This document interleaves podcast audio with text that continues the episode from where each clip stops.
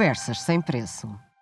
Ora então, boa noite. Cá estamos nós para mais um Conversas sem preço, de regresso a este programa que nos tem acompanhado ao longo dos últimos meses. Este é o último deste ano e não podia ser com outra pessoa que não com a nossa convidada de hoje.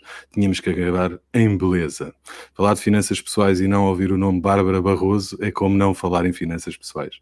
Portanto, é com orgulho que hoje tenho a minha amiga Bárbara Barroso aqui conosco para uma conversa que, com, que promete ser sem, sem preço. A Bárbara, subejamente conhecido nesta área, é uma lutadora por esta causa da literacia financeira em Portugal. Todos nós já ouvimos falar ou já vimos no meio de comunicação ou numa das suas plataformas, nos seus podcasts, no Monday por aí fora. Mas hoje, como habitualmente, o palco é da Bárbara. Portanto, olá Bárbara, boa noite e bem-vinda à nossa casa. Olá, Rui. Olá, Rui. Antes de mais, agradecer o, o convite. É também para mim uma honra estar aqui um, ehm, a partilhar uh, esta janelinha digital uh, aqui contigo e com quem nos está a acompanhar. Boa. Olha, como te disse aqui, estava a fazer na introdução, o palco aqui é dos nossos convidados. E a primeira, pergunta que eu faço é sempre o mesmo. Conta aquilo que quem nos está a ver não sabe sobre, sobre o teu trajeto, sobre a tua vida, como é que tudo isto começou, como é que nasceu este bichinho, tu vens dos mídias, vens da, do jornalismo. Conta-nos um bocadinho a Bárbara fora do, do contexto da formação, da literacia, como é que chegaste àquilo que és hoje? Uh, então, uh, exatamente isso que estavas a dizer. O meu percurso começa nos mídia e, em parte, o bichinho oficializa-se nos mídia, mas cada vez mais eu vou, vou vendo que estava mais, mais atrás, ou seja, que a inspiração acaba por, por me vir direta e indiretamente de duas pessoas muito importantes na minha vida. Uma que é a minha avó, uh, que ainda tenho viva e que é uma referência de, do que é ser empreendedora. Uh, e outra pessoa muito importante também foi o meu pai. Uh, o meu pai, que eu me lembro perfeitamente de ter 14, 15 anos, e o meu pai investia em bolsa, uh, e, e, portanto, e fazia por telefone Uh, e, e, portanto eu ouvia uh, e ouvindo aqui, e, ou seja, isto são descobertas que eu vou fazendo já depois de eu, ter, de, eu, de eu estar nesta área, ou seja, vou andando para trás e vou percebendo que se calhar em parte o bichinho já estava ali. O bichinho dos números sempre esteve cá. Aliás, a primeira coisa que eu fiz na vida, e isto há muitos anos, muitos anos, foi dar explicações de matemática. Portanto, eu era ótima aluna em matemática, mas queria ser jornalista de desporto. Era o que eu queria ser, porque eu era atleta federada uh, de hockey patins. Benfiquista. Benfiquista, benfiquista, confere, confere. Am, ambos, ambos. uh, e, e, portanto, eu queria seguir jornalismo desportivo. Uh, deixei os números, portanto, e segui e fui para jornalismo. Quando já estava na faculdade, uh, apercebo-me, começo a escrever para, para, para um jornal, algumas crónicas, percebi que tinha zero jeito para aquilo, zero bola, não, não tinha, gostava muito de futebol, gostava muito de esporte, gostava muito de hockey patins, gostava, sempre gostei muito de esporte e sempre fiz, uh, mas não tinha jeito nenhum. E então confesso que andei ali um bocadinho perdida se, na faculdade e estive quase para mudar de curso, portanto eu estava a ter a jornalismo, estive quase para mudar de curso, para contabilidade, para gestão, andei ali, só que eu sou pré-Bolonha, o que significa que não eram três anos, eram quatro ou cinco, Uh, e então, eu estando no segundo para terceiro ano da faculdade, tinha ali uma dúvida, que é, termino isto, ou termino este e vou fazer outro, ou mando estes dois anos ao ar e começo outro, ou seja, houve ali um momento de muita dúvida. E há uma pessoa determinante na minha vida, chama-se Helena Garrido, uh, e que eu fui inclusivamente apanhar a Helena Garrido como editora de economia, uma jornalista subejamente conhecida de economia, uh, depois no Diário Económico. Ela foi minha professora uh, e eu nunca mais me vou esquecer disto. Há uma aula, portanto, estão a imaginar pessoas de números e de letras, não é? E há uma aula que ela pergunta o que é que é recessão. Claro que numa aula de letras metade baixou-se nas cadeiras e eu lá está, o bichinho já lá estava, as minhas aptidões em testes psicotécnicos davam-me gestão uh, uh, economia eu, eu é que ignorei, portanto, já tudo apontava e eu ignorei. E, e eu expliquei uh, rapidamente o que, é que era recessão e ela diz-me: temos jornalista de economia. E eu, de repente, aquilo fez-me luz. Nunca tinha pensado naquilo na minha vida. Eu disse: Ora, aqui está, exatamente. Isto é a história da minha vida, é juntar coisas. E eu disse: Ora, aqui está. eu tenho, não tenho que mudar de curso, eu vou buscar a economia. E assim foi, portanto, é no, no terceiro ano da faculdade que eu decido, é por ali, e começo a fazer, começo a ler, todos os dias havia na, na porta da minha faculdade o Diário Económico, o jornal Salmãozinho, que já não existe, e eu todos os dias lia, não percebia nada do que estava lá escrito, mas eu tentava ler uh, a bolsa, tentava ler tudo, tudo, tudo, tudo. tudo. Um, quando saí da faculdade, um, fiz uma coisa muito simples, mandei um e-mail, que é o que eu posso aconselhar, é as pessoas serem um bocadinho ousadas às vezes, mandei um e-mail à professora. Olá, professora, não sei se lembra, eu nem de propósito, era para a ir a melhor aluna dela. Olá, professor, não sei se lembra, por acaso dá para fazer um estágio aí no, no Diário Económico. E eu consegui um estágio no, no Diário Económico. E lembro-me perfeitamente, na altura, uma pessoa que tu tiveste aqui, que foi o Miguel Moreira Rato. Exato, Como as coisas são. Uma pessoa que tiveste aqui, o Miguel Moreira Rato, faz uma entrevista. É ele que me faz a entrevista, e a determinada altura ele diz-me assim: queres finanças ou queres empresas? E eu queria era entrar, se era para finanças, se era para empresas, para mim era igual ao litro, porque as secções em jornais uh, muito especializados são muito segmentadas, ao, ao, contrário do que as pessoas pensam. E, e então eu, tanto faz, e entrei para onde? Entrei para finanças, portanto, finanças ficava aqui, banca e bolsa, ficava aqui debaixo. E portanto eu comecei como jornalista na área de banca e bolsa, há outra pessoa muito importante na minha vida que é a Patrícia Henriques, que uh, tinha trabalhado na carteira que é uma revista muito antiga, uma das primeiras revistas o grande de Rui finanças pessoais. Grande Rui Das primeiras. E, e, e, a Patrícia Henriques, que tinha estado também na carteira, um, estava, começou a meter-me o bichinho a dizer: ah, pá, tu tens jeito e que a bolsa tens de começar a escrever umas coisas sobre finanças pessoais. Isto há muitos, muitos, muitos anos. tens de escrever umas coisas sobre finanças pessoais. E pronto, e ela começou a pôr-me que o bichinho de, do news to use que é assim como um bocado chamávamos, das finanças pessoais, e fazendo long story short, um, eu fui-me interessando cada vez mais, fui-me especializando, uh, era boa naquilo que fazia, portanto fui assumindo também o papel e depois todos os jornais onde passei, eu de repente passei a ser conhecida como uma pessoa que fazia esta área uh, de finanças pessoais. E, e, todos os jornais onde passei ia um, começando uh, uma rubrica, uma secção desta área de, de finanças pessoais. É exatamente neste percurso que eu começo a fazer uma coisa que já não é muito comum, não conheço, talvez um, mas não é muito comum, que é um, há jornalistas, e houve já jornalistas especializados nesta parte das finanças pessoais, e eu dar o salto a partir daqui.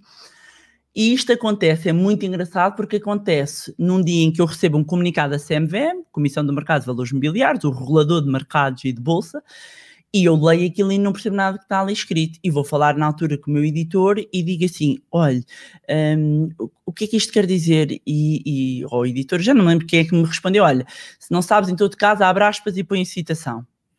E eu disse: está bem, eu posso pôr a citação, mas eu, eu tenho que perceber o que é que está aqui escrito. Não é?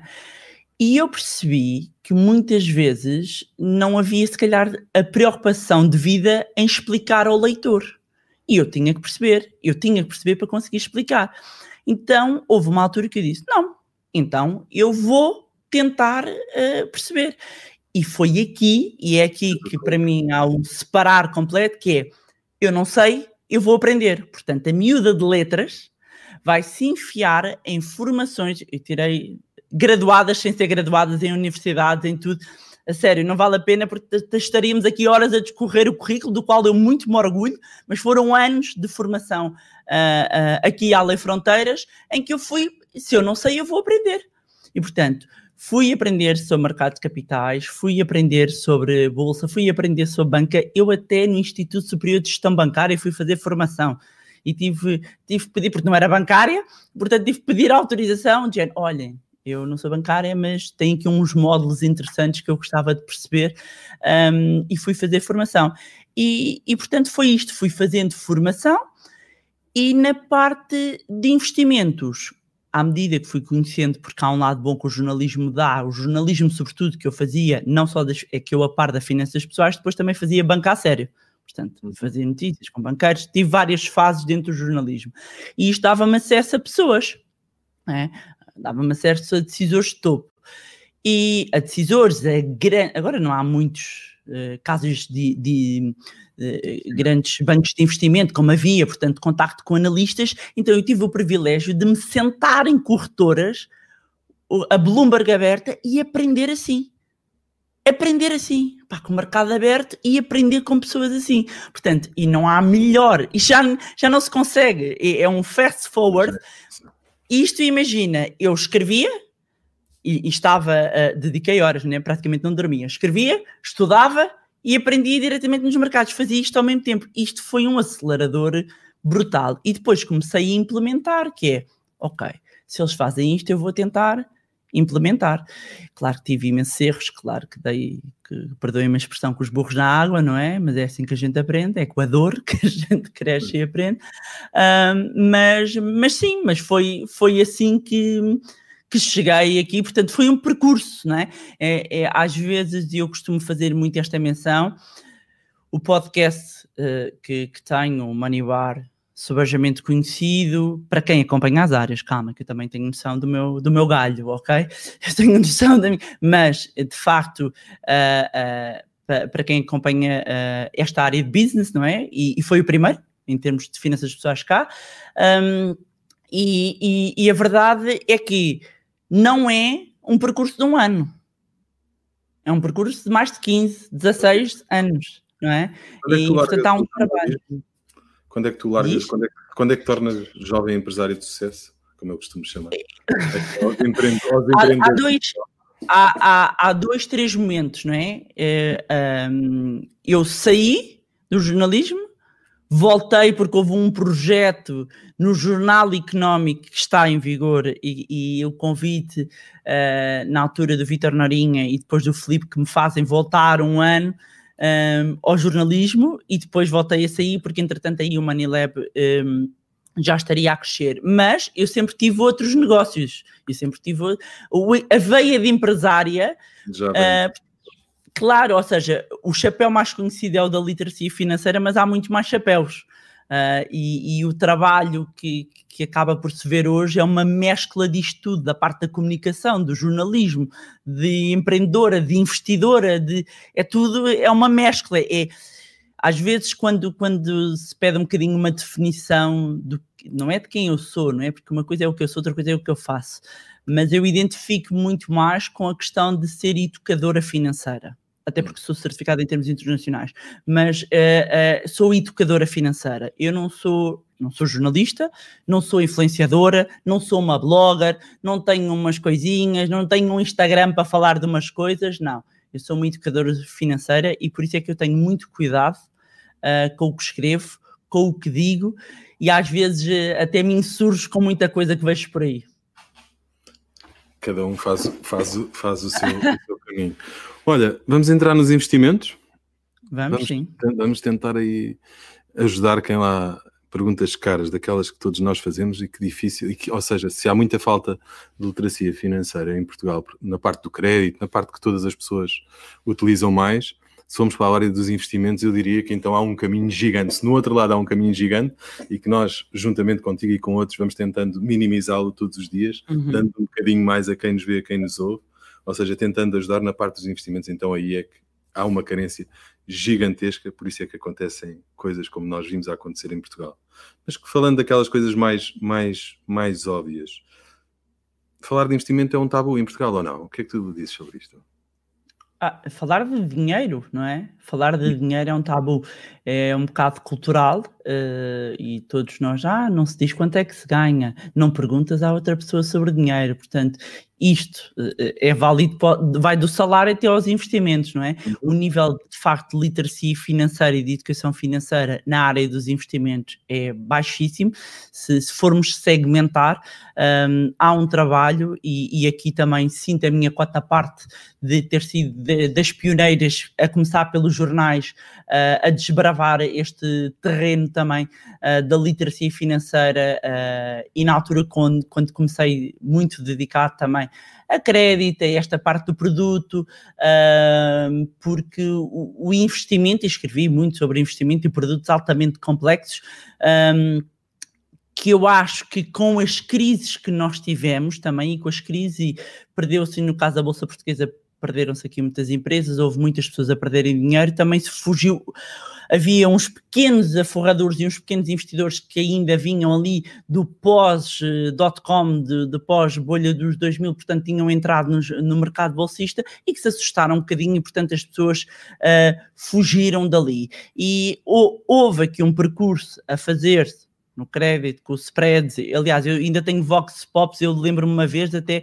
a própria CMVM ter-me pedido um, um Vox Pop para eu partilhar, sei lá, deve ter sido há 12 anos ou mais, eu fui para a rua perguntar o que é que é um spread, o que é que é... Dizer, hoje em dia já, e vocês estão nessa área, é mais fácil ou é mais comum, ainda deve haver, claramente. Nós fizemos, é? nós fizemos, há pouco tempo e olha que não é muito diferente daquilo Não é. é muito diferente, pronto. Não, não, uh, uh, mas mesmo assim já melhor, se fala mas... mais, não é? Sim. Claro que há um longo caminho para fazer, mas quando vamos para os investimentos, então aí, aí é, é, é há uma, uma, um claro desconhecimento das pessoas e, e aí não sei se é tanto a, a culpa, se é que a culpa é de alguém, não é? Uh, das pessoas, mas uh, também os, os, próprios, os próprios termos relacionados com os investimentos não são simples de, de perceber e antes mesmo, e a verdade é que antes mesmo de entrarmos nos investimentos, é necessário compreender-se alguns, alguns conceitos chave, um, porque, porque senão não se vai resultar e, e as coisas não já vão correr bem nos investimentos. Já, já te vou perguntar so, sobre isso a seguir. Mas antes, tu não achas que. Eu, eu olho para o dinheiro, não achas que as pessoas têm pudor de falar em dinheiro? Ou seja, acham que é uma coisa má? Eu sinto, por exemplo, eu tenho, ninguém chega ao pé de mim, eu tenho 20 mil euros para investir. Imagina, isto não acontece. Isto não, não. nem da parte do grande não é? As pessoas têm vergonha que as outras pessoas olhem para ela, é pá, se ele tem 20 mil euros, ou seja, com, al, com algum pudor, ou seja, que o dinheiro é uma coisa negativa, não é uma coisa positiva e fruto do nosso esforço ou o que é que seja. Então, mas tu vais quase ao, ao, aos termos bíblicos do Velho Testamento, mais depressa entrará, passará o camelo pelo um, um fio, pelo buraco de uma agulha, do que um rico entrará no reino dos céus. Certo. Sim, mas há esse é, caminho é, para fazer, não sentes isso? Mas é, mas é isto, mas é isto, ou seja, quando eu digo que é cultural, é isto, ou seja, uma pessoa com dinheiro, sempre que se ouve alguém que tem dinheiro, ninguém diz porque ou foi droga, ah, é droga, ah, roubou, ah, portanto, mesmo, mesmo uma pessoa que faça um caminho, a, a pessoa também não vai, não vai dizer porquê, porque ser dinheiro ou é má pessoa, ou é associado ter muito dinheiro ou ter algum dinheiro, essa é má pessoa, ou roubou, ou a pessoa não quer por causa das invejas, ou, ou seja, existe toda esta carga que leva a quem tenha se proteja. Quem não tem, aponta a quem tem. E é isto. E é isto. Em termos culturais, é isto. Não é?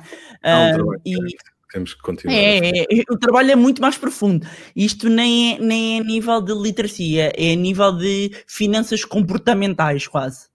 Sim.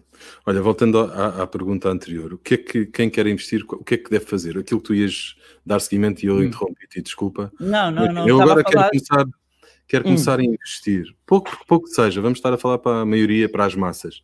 A pessoa quer aqueles que poupam 50, 100 euros, sei lá, aquele, aqueles que a maior parte das pessoas desvaloriza, mas que nós não, não desvalorizamos os 50 euros, uhum. nem os 100 euros, nós que andamos nesta, nesta vida a ensinar, a ensinar as pessoas.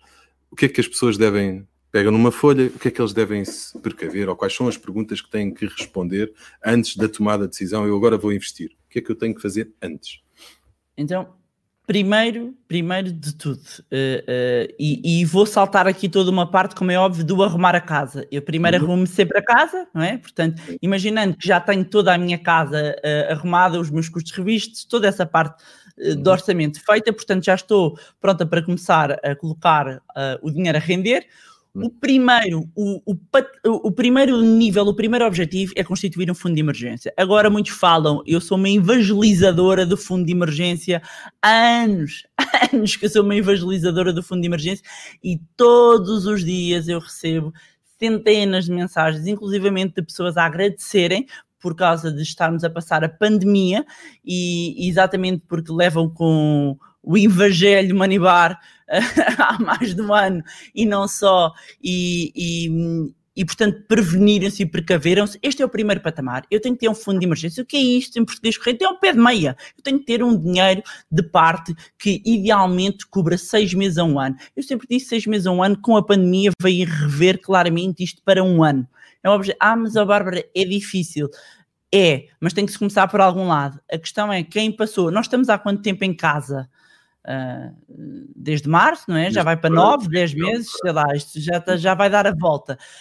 Quem tem o seu fundo de emergência que permitisse assegurar o nível de despesas, ou seja, mesmo que tenha acesso às moratórias, mesmo que tenha acesso a, a, a, a, ai, a subsídios, mesmo e, e, nem todos têm, atenção, uhum. nem todos têm, está, uh, respira de maneira diferente se tiver este dinheiro a que pode recorrer. E aqui, acima de tudo, é dinheiro que tem que estar, é capital, tem que estar num instrumento que garanta o capital, tem que ter liquidez. O que é, que é isto? Liquidez é transformar rapidamente em dinheiro. Nos mercados financeiros falamos dois, três dias, ter acesso a cash, transformar em cash Exemplo, a casa não é um ativo líquido, porquê? Porque eu não consigo vender uma casa e transformar em cash, em dinheiro vivo, em dois, três dias, mesmo que baixe muito o preço, até por o próprio agendamento da escritura, é, não é um ativo até, líquido. Até para dar não consegues em três dias. Mesmo que queiras dar, não consegues, portanto é o exemplo não mais... É um ativo líquido, não é um ativo líquido, portanto tem que ter liquidez, tem que ter capital seguro, idealmente render acima da inflação não tem, de, não é essa a prioridade, a prioridade não está tanto na rentabilidade, isso era o ideal,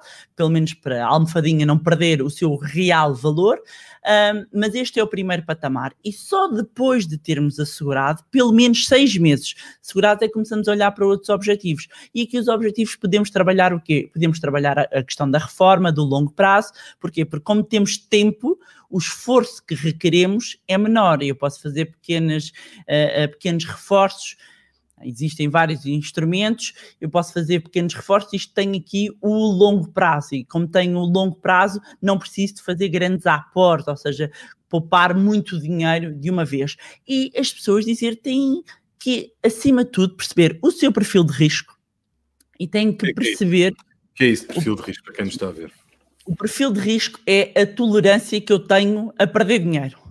Assim, de forma curta e grossa, é eu tenho 100 Uh, se amanhã uh, acordar de manhã em vez de ter 100 tenho 80, é pá, respiro bem ou não?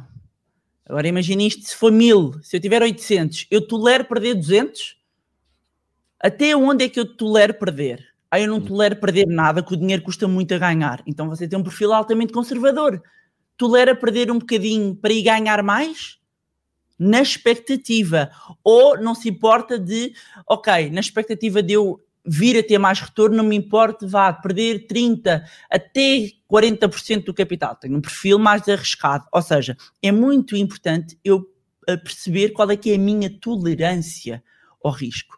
E um dos principais erros que as pessoas cometem é investir com base naquilo que eu digo que é a dica quente do amigo, que tem um perfil de risco diferente, tem um bolso diferente, tem um objetivo completamente diferente.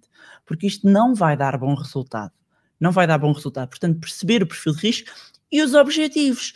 Porquê? Porque eu posso ter um objetivo de longo prazo, que é a minha reforma, posso ter um objetivo, sei lá, dentro de 5 anos que é fazer umas grandes obras na minha casa, dentro de 3 anos que é mudar eh, de carro, eh, seja o que for, tudo isto são objetivos de poupança que eh, eu vou canalizar não só o meu dinheiro, como vou rentabilizar e escolher os produtos em função de tudo isto. Portanto, isto é quase como aquele jogo é de quem é quem, não é? Eu costumo brincar e dizer que é como o quem é quem, que a gente vai baixando e dizer, ok, não tolero risco, então baixo todos os de risco.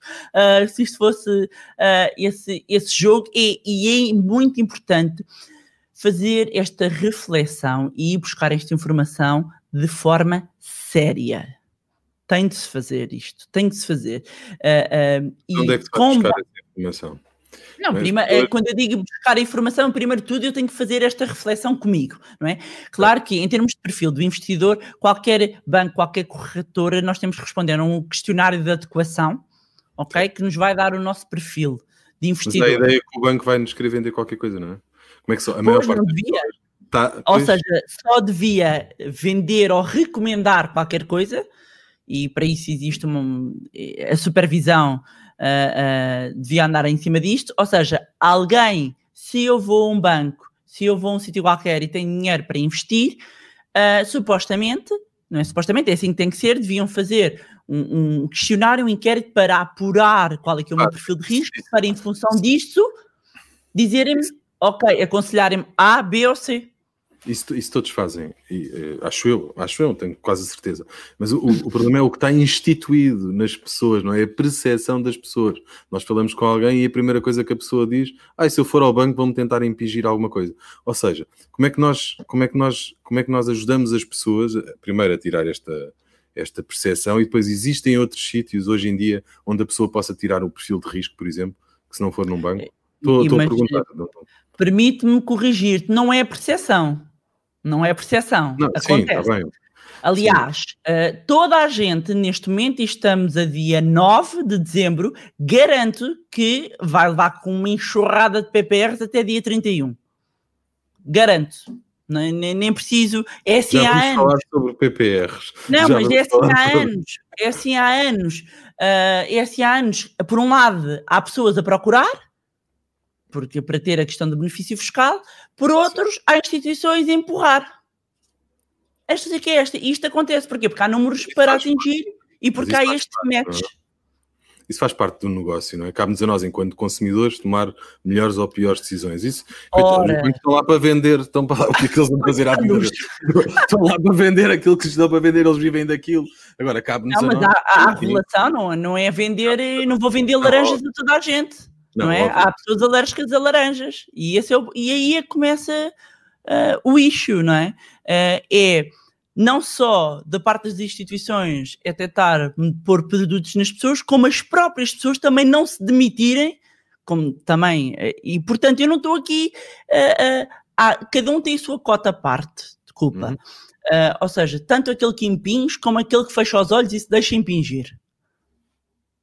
Sim, okay? mas eu, eu, acho, eu acho mesmo que há, é a minha opinião, que há mesmo falta de informação, ou seja, não é, não é as pessoas não têm onde beber informação para, para poder aferir se estão a serem impingidos ou não. Há, um, há uma percepção, uma percepção que quiser chamar, que, que nos estão a tentar vender qualquer, mas não é só nos bancos, é no supermercado, é, ou seja, podíamos dar uma longa conversa em todo o sítio que nós vamos, uhum. há departamentos de marketing, há pessoas pagas para nos fazerem, para, para nós nos obrigarem, entre aspas, a, a uhum. comprar uhum. serviços. O meu ponto aqui é, o que é que eu, enquanto consumidor, posso fazer para minimizar Investir seja, na literacia mais... financeira, ouvir o magnífico podcast Manibar, porque é isso que eu estou a fazer, mas é, mas é isso mesmo. É capacitar as pessoas é capacitar as pessoas para. Eu costumo dizer muito isto às pessoas que fazem as nossas formações, que eu não gosto de criar dependência das pessoas. Aliás, uh, há mais de 15 anos que há mais de 15 anos que todas as formações que eu dou começam com um provérbio chinês que diz: quando vês alguém com fome, não lhe dias um peixe, dá-lhe uma cana e ensina-o a pescar.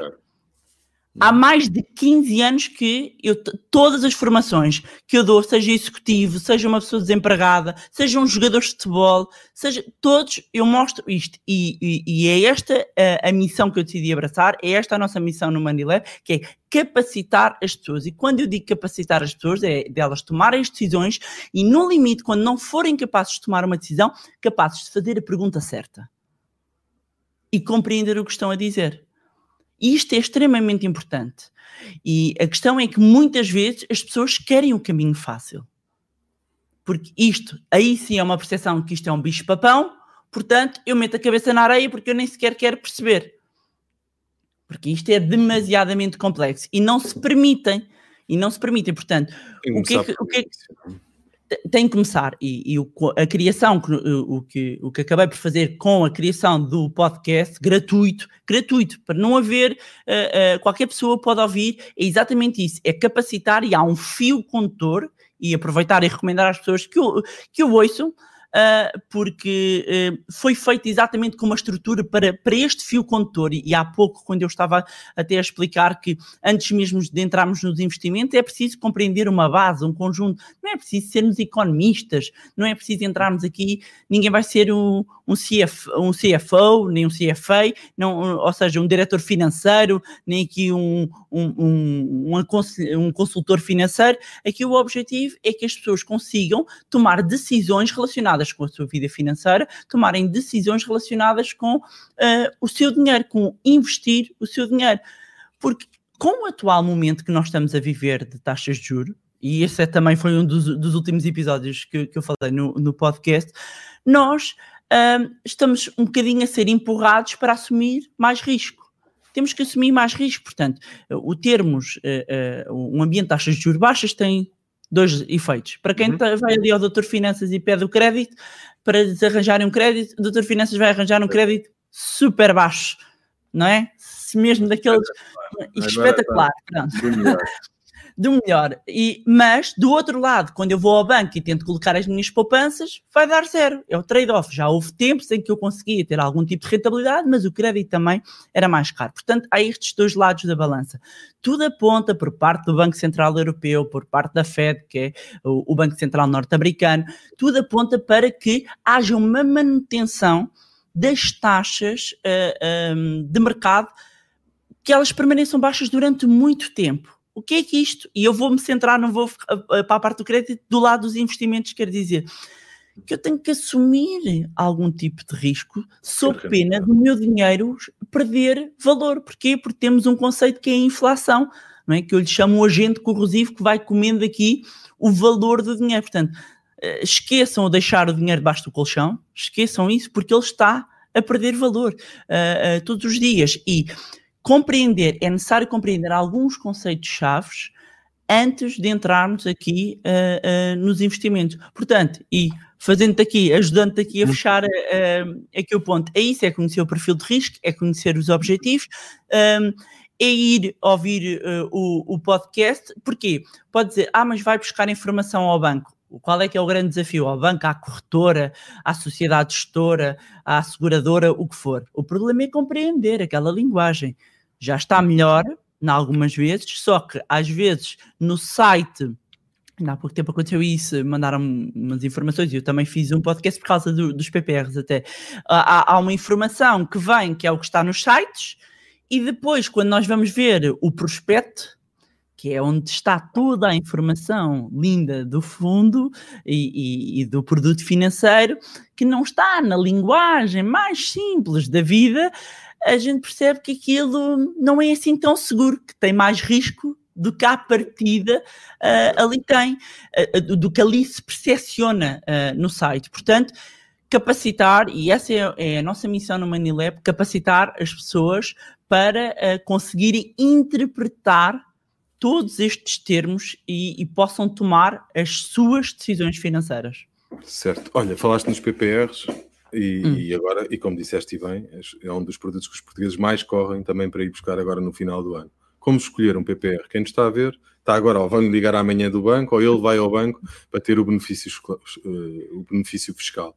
O que é que ele deve levar em conta? Como é que se escolhe um PPR? Então, há aqui dois pontos essenciais. Um, perfil de risco. Não vale a pena isto. You can run, but you cannot hide. É o perfil de risco. O que é que isto quer dizer? Uh, não, é que isto é importante, porque isto vai decidir se eu vou optar por um fundo de PPR, se eu vou optar por um seguro de PPR, se eu opto por um produto que tem capital garantido ou se não tem capital garantido. Se eu opto uh, uh, por um que tem, mesmo dentro dos fundos, há uns mais agressivos, outros menos agressivos. Quais é que são os custos? Avaliar quais é que são os custos. Eu estou a fazer um PPR só para ir buscar o benefício fiscal ou mesmo como um instrumento de longo prazo. Se eu estou a ir buscar como um instrumento de longo prazo, mas também quero aproveitar, se calhar posso fazer mais do que um. Posso fazer dois PPRs. E porquê deixar este alerta de dois PPRs? Um, porque quando eu uso o benefício fiscal para efeitos de IRS, seja, o uhum. benefício fiscal de entrada, chamado de entrada, eh, eu só posso retirar o dinheiro desse PPR dentro das condições da lei. O que é que isto quer dizer dentro das condições da lei? Ou se tiver mais de 60 anos, ou se chegar à idade da reforma, ou se estiver numa situação de desemprego, ou se estiver numa situação, ou morte de um, de um, de um dos numa das pessoas, uh, ou numa situação de desemprego prolongado, ou para pagamento de prestações de casa, quando 35% das entregas foi feita no início, pagamento das prestações, não é para amortizar o bolo todo, é pagamento das prestações, e agora há uma situação por causa da pandemia que permite que se retire o dinheiro as pessoas, até um determinado montante, as pessoas que estejam numa situação de isolamento profilático ou que tenham sido afetadas pela pandemia. Isto é o que acontece uh, e que eu posso mobilizar dentro das condições da lei. Fora das condições da lei, se eu utilizei o PPR para efeitos de IRS e quer tirar o dinheiro, eu tenho que devolver o benefício fiscal majorado de 10%. Uhum. Portanto, fazendo às vezes as contas, muita calma. Pronto, muita calma. Portanto, o que é que se faz? Faz-se uma estratégia, muitas vezes, que é dois, eu não vou investir o, o, o, mínimo possível para obter o, o, benefício fiscal máximo, e isso vê nas tabelas, conforme a idade, conforme os rendimentos, porque depois há um limite de escalão conforme os rendimentos, vem, ok, eu, eu para obter o benefício fiscal, tendo em conta a minha idade, tendo em conta que eu ganho, eu ponho 1.500 euros e vou buscar 350 euros da bata à coleta, ok? De, de benefício fiscal, vou buscar. Mas eu tenho 5 mil para investir, então não põe neste PPR, põe no outro PPR Porquê? Porque nesse outro já não vai usufruir do benefício fiscal. E se não usufruir do benefício fiscal, pode levantar. Pode levantar no dia seguinte. E por levantar no dia seguinte, uh, uh, tá, uh, em vez de ser tributada 28%, atenção, sobre as mais-valias. A tributação é sobre as mais-valias. Ou seja, eu ponho a unidade de participação é 100, passado um, um ano é 120 a é tributação é sobre 20, ok? Uhum. Muita atenção a isso. Portanto, a tributação sobre as mais-valias, naquele caso, mesmo sendo fora das condições da lei, eu posso levantar, pago 21,5, se não me engano, agora não sei de cabeça, mas 21,5 mais, uh, uh, sobre as mais-valias e. Mas, ó oh, Bárbara, posso mexer? Pode mexer. Ah, mas e então o benefício? Então o benefício não usou neste, usou no outro. Atenção, quando chega a altura de entrega do IRS, eles são os dois carregados, tem que ir lá tirar à mão. Fiz. Ok? Vou chamar essa, essa chamada de atenção. É uma boa dica, é uma boa dica. mas, mas isto para dizer que isto uh, são formas, ou, ou, então eu posso só investir no PPR só com esse. Uh, ah, e dar também aqui uma nota: o benefício fiscal é anual. Portanto, eu posso investir tudo, que acontece muita gente que aproveita o subsídio agora, ou posso ir investindo faseado. Não é? Faseado. Claro. Pronto, e se for casais, é um para cada um, ok? Muito importante, um em cada nome. Uh, aqui depois o junta-se ou não é no IRS. Olha, deixa-me é... aproveitar, já agora que estás a falar nisso, está aqui uma, uma pergunta da Nádia uhum. Sofia Salvador que pergunta: quantos PPRs posso ter em, em, só em meu nome? Os quiser. Pronto. Pode ter infinitos. Né? Agora, se vale a pena ter infinitos, hum, se calhar não, não é? Se calhar podemos diversificar noutras coisas, não é? Olha, isso calhar... leva a uma outra pergunta: diversificação. Para quem tem, uhum. vamos continuar a falar em quem tem baixo risco, que é a maioria, ou, ou, quem procura pouco risco, que é a maioria das pessoas que nós acompanhamos, ou, ou que a maior parte dos portugueses que, que nos estão a ver. Uh, o que é que tu Chega alguém ao ti e diz: Olha, não, PPR já tenho, agora gostava de investir noutra coisa qualquer com baixo risco. Vamos os Com baixo risco. Ok, Sim. não há risco zero. E isto é muito importante que as pessoas percebam. Não há risco zero. Uh, ah, um, o que existe é mais baixo risco. Baixo risco, vamos assumir aqui, vou depender da tua pergunta, capital garantido. Então, o que é que nós temos aqui com capital garantido? Os depósitos, volta e meia aparece um promocional ali, uh, mas pronto. Depois, há uma conta de um banco que é laranja, começa com a mesma letra do meu nome, e pronto. E é isto, e joguem ao jogo do stop. Portanto, meu nome é Bárbara, é um banco, é laranja e começa por B. Pronto, descubram. Uh, tem uma conta ordenada, eu não ganho nada com isso. Uh, tem uma conta ordenada que tem uma remuneração por. Tem que se ter, atenção, tem que se ter uhum. ali um saldo médio à volta de 5 mil euros, tem que fazer uns reforços de 800, mas não quero deixar de, de, alertar que realmente, não havendo aqui grande coisa, estamos a falar de, de uma remuneração que ao longo dos dois anos chega a 5% brutos não temos muita coisa a dar isso. Uhum. Depois, o que, é que, o que é que temos? Temos certificados da Forro, certificados do Tesouro, e são dois instrumentos que ainda são do, do, dos preferidos, a par dos depósitos. Não é?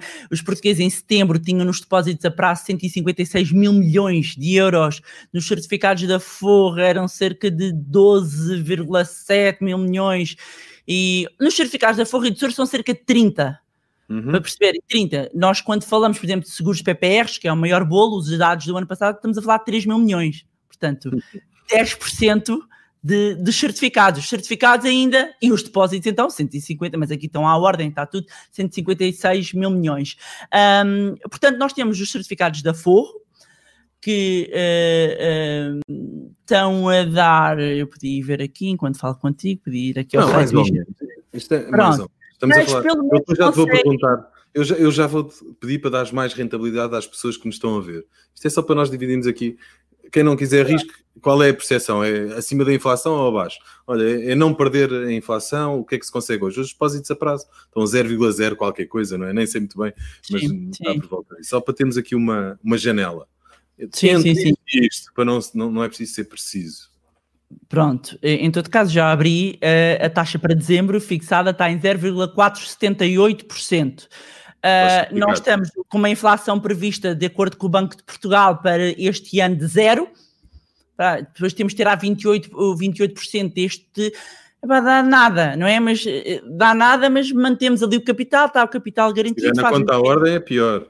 É, é, bom que as pessoas se fizer o efeito, exatamente, se fizer o efeito de capitalização, os certificados da Forra ainda fazem, pode-se mobilizar o capital ao final de três meses. Nos certificados uh, do Tesouro, uh, poupança crescimento, um, nós estamos a falar de um produto que só podemos mobilizar ao final de um ano, tem um prazo de sete anos. Há aqui uns prémios de permanência, porque depois a questão é que há depois aqui uns prémios de permanência, as rentabilidades depois vão aqui subir um bocadinho.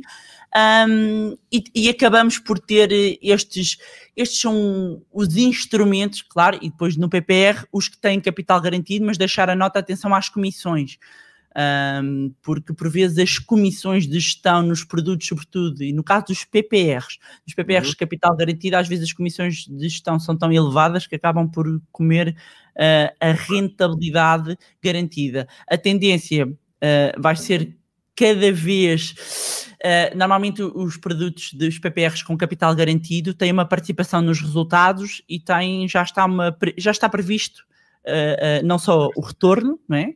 como uma participação nos resultados.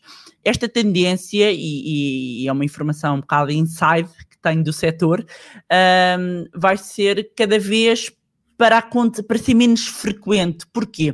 E também para as pessoas terem noção, as próprias seguradoras, quando têm o capital das pessoas, elas têm que investir aquilo. Investem em produtos baixos, o dinheiro fica, não fica lá parqueado e elas próprias investem em, em, em títulos de dívida pública com muito baixo risco. Ou seja, se de repente o baixo risco está a dar pouco retorno, para as próprias seguradoras, em termos de negócio, torna-se difícil garantir um capital às pessoas, não é? Portanto, vai sendo cada vez mais difícil. Mas de grosso modo nós temos isto, temos o, o, os certificados do Tesouro e os certificados... Tudo abaixo, abaixo de um, poderíamos dizer, nesta altura. Sempre sim, abaixo. Sim, sim, e agora, para aqueles que são um bocadinho mais avançados nesta matéria, já estão, não são tão adversos e querem, estão dispostos a perder, como tu dizias no início, sei lá, entre 15% a 20%. Então, que, que o perder é, é relativo, não é? Também há aqui um, um filme à volta disto, ah, só se perde ou se ganha quando se vende, não é?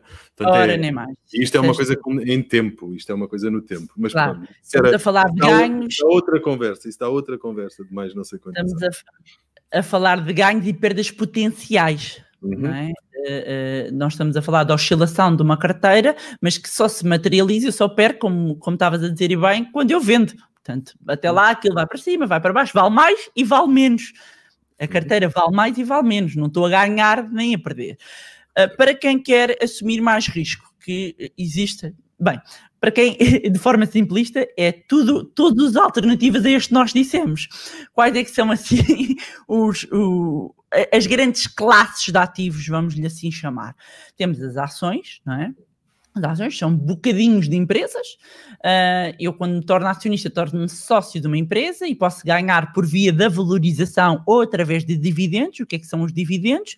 É quando uma empresa obtém tem lucro da sua atividade e resolve distribuir uma parte desse lucro pelos acionistas.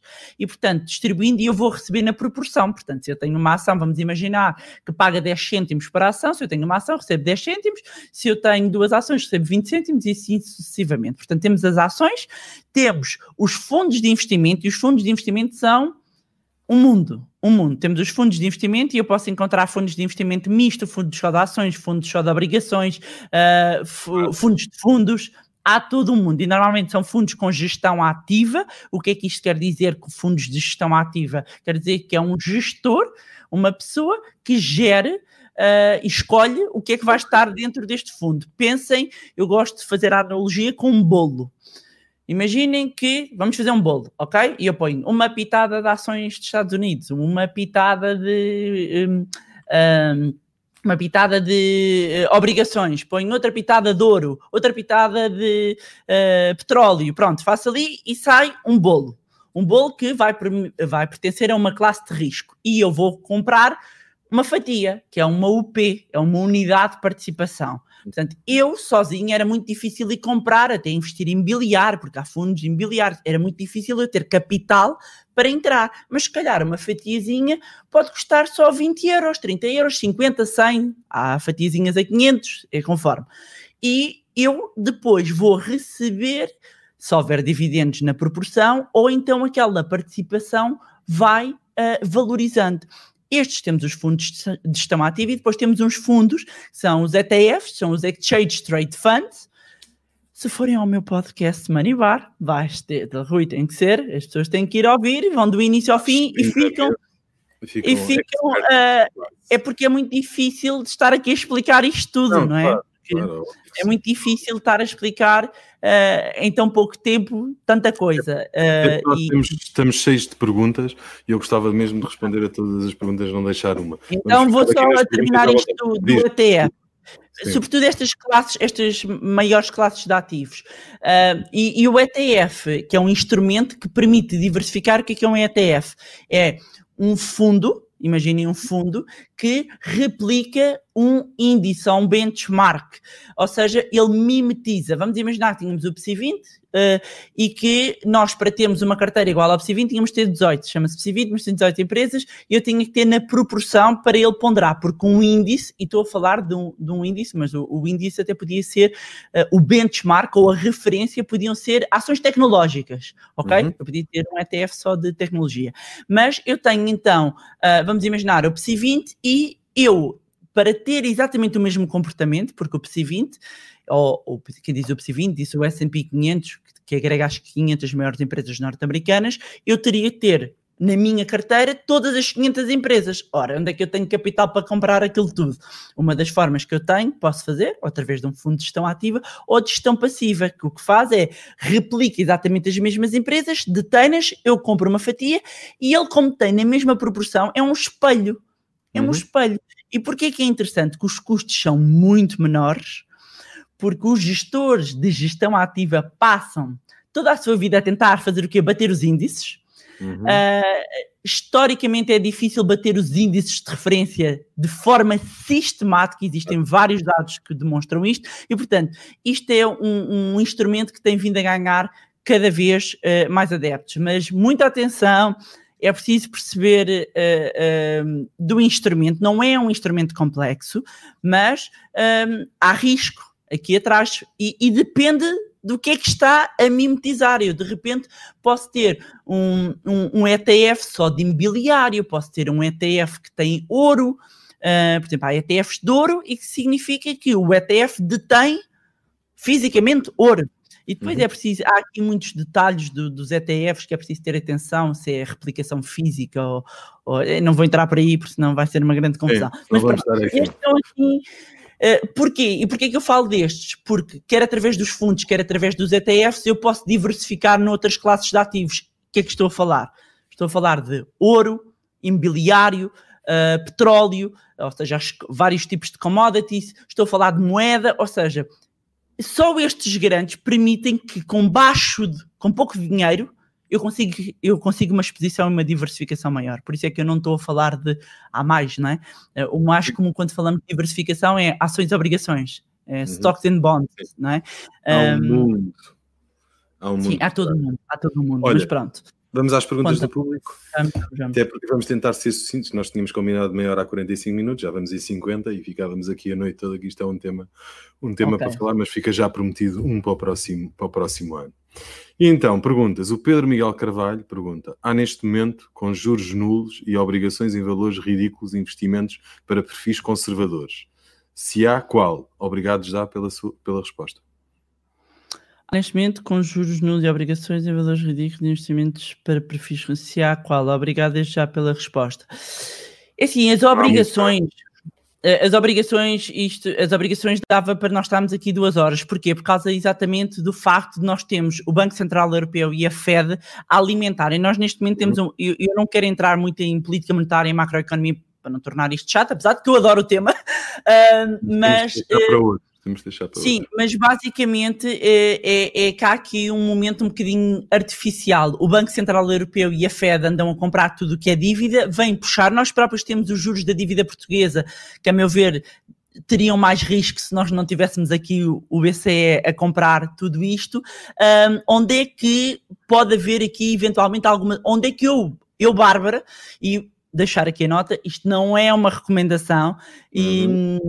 Não é, o que nós estamos aqui a fazer é explicar alternativas em termos de literacia financeira, temos de fazer todos estes disclaimers, eh, em termos de literacia financeira, eu estou a partilhar aqui a minha visão em como é que eu olho e onde eu vejo onde possa haver aqui algum tipo, e fala-se também, porque vou acompanhando os mercados, uh, de algum tipo de oportunidade, é ter algumas bonds europeias, um, exatamente porque, e agora quando tivemos aqui uh, uh, uma, um bocadinho uma clarificação no início do próximo ano, um, de toda esta situação da, da pandemia, uh, pode haver aqui alguma recuperação e alguma margem de crescimento em algumas bonds europeias. Uh, mas uh, as obrigações em termos de rentabilidade está difícil, está difícil, de modo geral. Não está fácil. Outra pergunta, e sobre os PPRs outra vez. Aproveito para perguntar, ouvi dizer que os benefícios fiscais, que é só a partir de quando o PPR tem 5 anos, será verdade?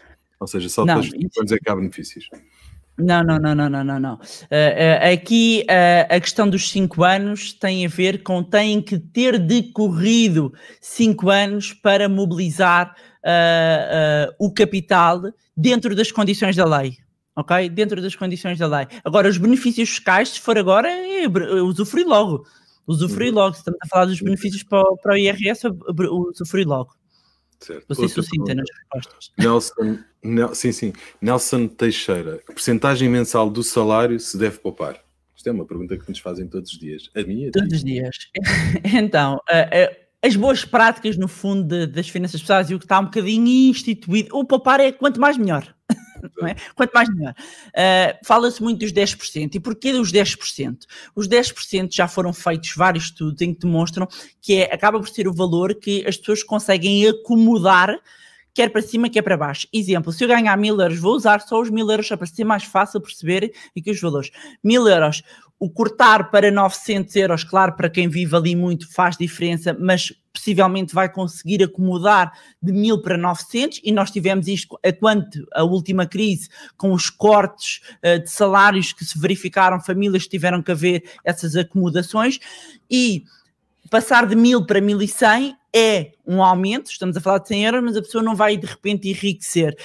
Um, e estou a fazer já uma interpretação não me levem, não me interpretem mal, mas estou a fazer uma interpretação de estudos, porque os 10%, os 10% é, pronto, o ideal, se, quer, se precisa de um número 10, se vê que consegue muito confortavelmente, aumente, vamos embora, continua a aumentar, quanto mais melhor. Agora, dizer-lhe, se não conseguir poupar 10, poupar 5, é um é princípio. Espetacular. Sim.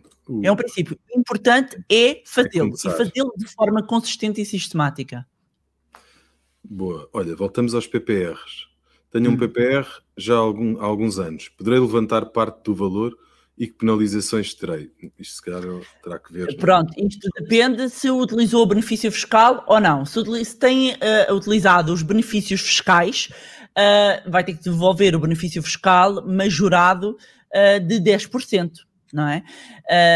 portanto, aqui depende se usou para efeitos de benefício fiscal ou não ou se tem alguma situação que passa a ser abrangido pelas situações da lei, se tem uma situação de desemprego, se é para pagamento de prestações de uma casa, se está abrangido pela situação da pandemia. Portanto, é importante é perceber se está dentro ou fora da lei. Os bottom lines, os, os, os pontos principais é, está dentro ou fora da lei? Usei ou não usei o benefício fiscal?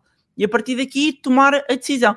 Se no limite a pessoa tiver mesmo de ser, porque precisa, precisa, precisa, não é? Mas atenção, porque o precisar pode estar abrangido por uma das condições dentro da lei. Porque vamos imaginar que tem a ver com a pandemia. Então consegue uh, mexer no capital. Boa. Mais uma e vamos ter que fechar as perguntas, porque agora okay. estão a surgir cada vez mais. O que dizem, claro. o que dizem, o que dizes tu dos certificados de reforma da Segurança Social é uma boa solução? Epá, para mim não. Para mim não. Aí é coitado, ainda por cima gosto muito das pessoas. Para mim, Bárbara, não. E, e, e lembro-me, um, na altura em que apareceram, escrevi muito sobre isso.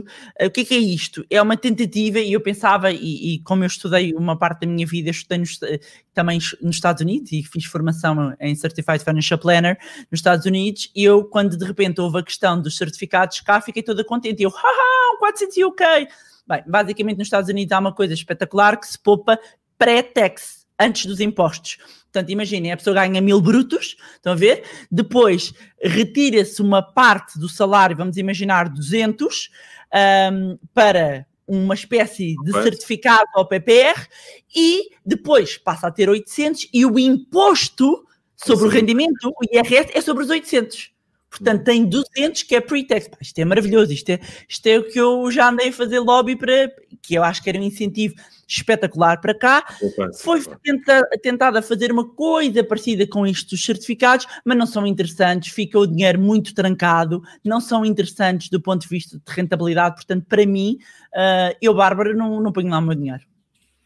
Bom, última pergunta do público. Qual o setor da economia que deverão ter melhores desempenhos no próximo ano, em 2000? em 2021? Indústria do papel, commodities, tecnologia ou distribuição? Tens aí a bola? Esta é Ora, nem mais, obrigada. Esta é, esta é daquela bola.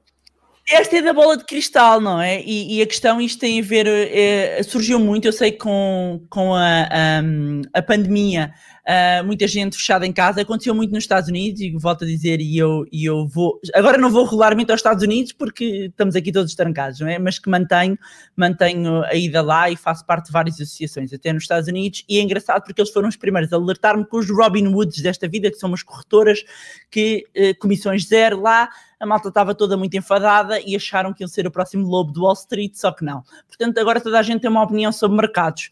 Uh, pois, e, e, isto é a parte maravilhosa, uh, é que toda a gente opina e, a bem da verdade, não existe ninguém que saiba o que é que vai acontecer no dia da manhã. Ninguém sabe o que é que vai mexer, o que é que não vai mexer. O que uh, é aconselhável fazer, e, e, quem está nos mercados e quem o faz em termos de investimento, eu faço, é eu faço gestão de risco.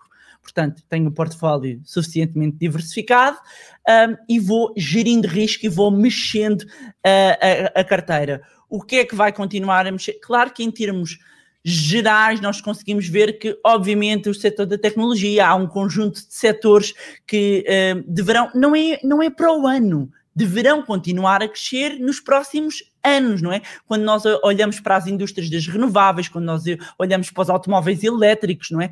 Realidades, quando nós pensamos tudo o que esteja relacionado, por exemplo, nós, nós estamos a viver cada vez mais anos, portanto, tudo o que seja relacionado com bem-estar, com, com a, a parte de, de até residências séniores, ou seja, todo, exatamente todo esse lado, isto um, é só olharmos e percebemos como nos estamos a, a, a, comportar. Agora, não, não tenho a bola de cristal e não faço a mínima ideia o que é que vai mexer eh, para o ano ou não, mas quando chegar ao final, e obviamente faço sempre a minha avaliação, estou sempre atento aos mercados, uh, porque sou uma investidora ativa, uh, sobretudo uma investidora ativa em ações, e portanto vou mantendo, mas não tenho bola de cristal uma pergunta para terminar e uma promessa. A promessa é que voltamos para o ano.